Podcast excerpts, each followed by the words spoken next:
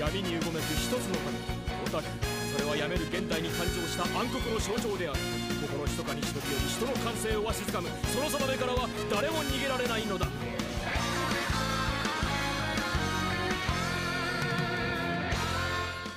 Salve galera, tudo certo com vocês? Me chamo Thiago e sejam bem-vindos a mais um episódio do Anidrop. No episódio de hoje, vamos voltar um pouco no tempo e falar de um OVA que, literalmente, é uma mistura bem louca de animação com documentário. Uma das marcas que fortificaram o estúdio da Gainax no fim dos anos 80 e no começo dos anos 90. Sim, vamos falar de Otaku no Vídeo, um conto bem divertido e em certos momentos real falando de como a cultura otaku nos anos 80 foi moldado por tantas coisas que fugiram dos tradicionais mangás e animes na televisão. Se prepare para escutar, gravar sua fita cassete, esperar o horário certo para a exibição do anime e vamos conversar sobre qual é essa cultura que cresceu e que nos dias de hoje nos alegra e consome nossas vidas fisicamente e até financeiramente. É, pois é, fim de ano chegando, aí já complica, né? Então vamos embora.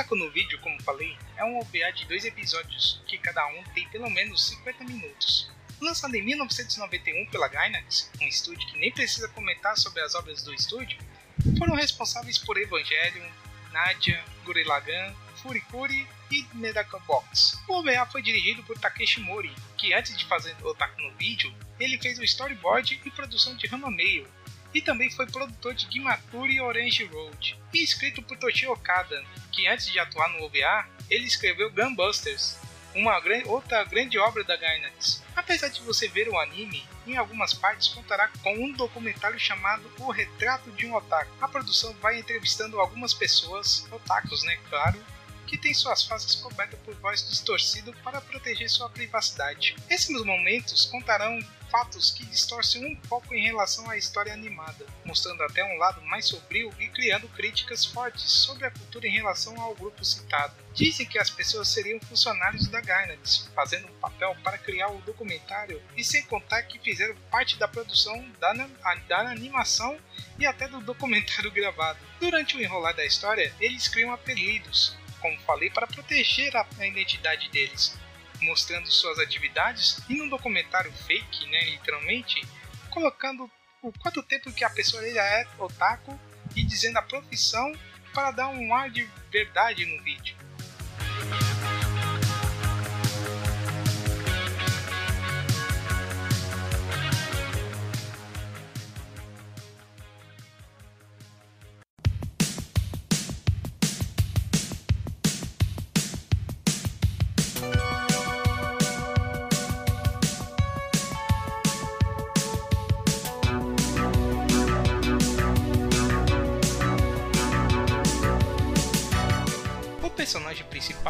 Principal, Ken Kubo, é um japonês comum que vive pacificamente com sua namorada e um praticante do clube de tênis de sua faculdade. Um dia, Ken encontra um de seus antigos amigos do colégio, Tanaka. Após ser introduzido ao ciclo de amigos de Tanaka, sendo que todos os membros desse ciclo são otakus, e aprofundar-se na cultura otaku mesmo, Ken acaba estabelecendo uma meta: tornar-se o Otaking, o rei de todos os otakus. Após isso, ele inicia sua jornada para atingir a sua meta. Engraçado que o personagem principal passou por várias fases no anime. No começo, ele era um cara normal japonês que estudava, que tinha namorada e praticava esportes.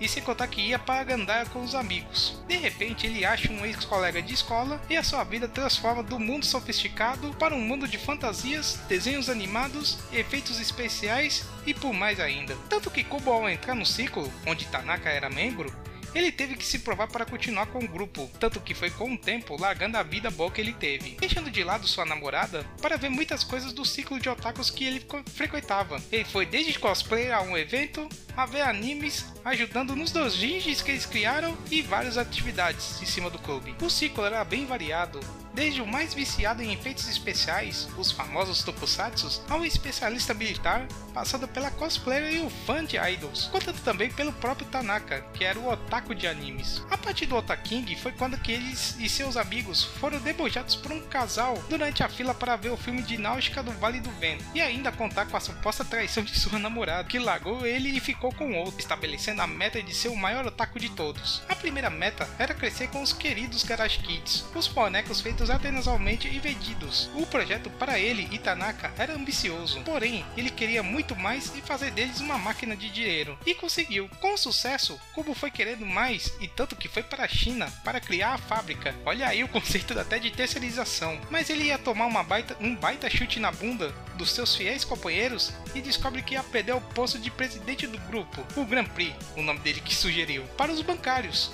Aí vem a maior reviravolta do anime. Quem seria o novo presidente? Seria a sua ex, que casou com o dono do golpe, no caso. Jogado que nem lixo e ficando distante da empresa, sem nenhuma notícia de seus amigos, Kubro encontra Tanaka em uma fila e ainda perdoa pelas atitudes dele, desculpando até por entregar ele o Tanaka. Veio a segunda empreitada deles com isso. Para fugir da antiga empresa, foram investir em animações caseiras, ou seja, sem contar com nenhum apoio do, da antiga empresa, ou seja, recriando tudo do zero. E ainda contava com o apoio da antiga secretária, que fez a personagem para a nova animação dos dois. Aí surge a GX, ou seja, falta de criatividade para colocar os nomes nas empresas, aí é maravilhoso. E aí eles conseguiram derrubar o Império dos Bonecos e montar o Império das Produções de Animações, tantos que ele criaram até um estúdio. E aí, Kobo cria a Otaku Land, uma espécie de Disneylandia para os otakus, onde tudo que vinha das produções dele eram atrações do local. O fim foi mais apocalíptico, pois se passava muitos anos e o mundo estava sob água,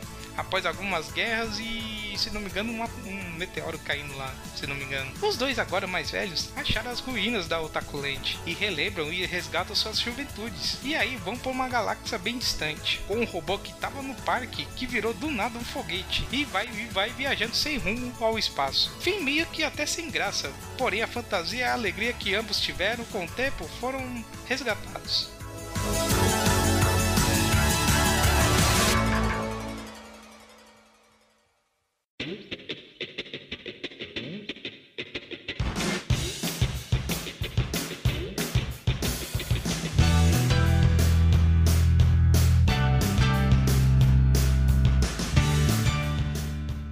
Durante a animação, passava também o documentário O Retrato de um Otaku. Antes de mais nada, aviso que apesar de ter vários momentos sérios, melhor até desconsiderar o excesso dos dados que eles colocam. Porém, apesar que seja um documentário bem falso, eles tratavam algumas fases de vários otakus. A cada momento do anime se passava, sempre aparecia um caso de pessoas com a mesma situação, começando até pelo cara que entrou em um ciclo de otakus durante a faculdade e ainda gostando da experiência vivida. Vários casos vão surgindo durante os episódios, desde o do programador que é fascinado por cosplayers e se esconde para não ser descoberto, e no final mostrando o capacete de um cosplay dele, até o cara que fica preso no apartamento para fazer as gravações dos animes exibidos na televisão. E olha que ele saiu de seu apartamento só para pegar um vídeo bem raro que estava lá nos Estados Unidos. Passando pelo viciado em sexo que cria uma baita tecnologia, um óculos para tirar as imagens borradas pela censura, e ainda durante o, a entrevista ele ficava se masturbando. Sem contar a história do cara que fez Garage Kids, aqueles bonequinhos né, que eu falei no começo do, do podcast, entrando na mata escura com um ataque militar, andando pela noite vestido para o combate, até meio engraçado até no momento. Sem contar um estrangeiro que ficou fã pela cultura japonesa, no caso até um americano, até chegar em um cara que adorava jogos de relacionamentos pelo PC, que pegava ferozmente o mouse para fazer acariações nos personagens do jogo, e por um cara que roubava células de animações numa boa nos estúdios,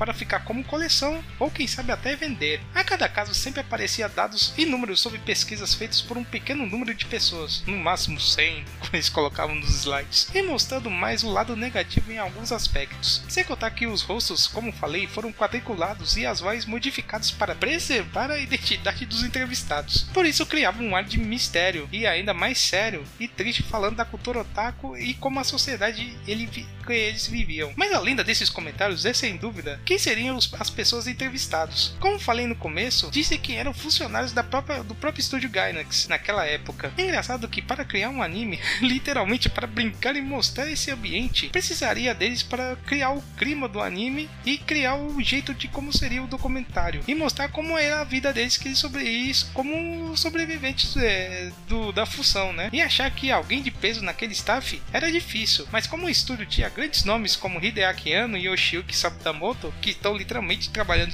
juntos trabalhando por Evangelho, tanto no anime ou pelo mangá que eles criaram, até o Sadamoto, eu acho que se não me engano é o designer de desenho do, da série, seria meio que bizarro fazer esse tipo como papéis bem cômicos e também sérios demais. Sei que não é certeza, porém nunca se sabe se são eles.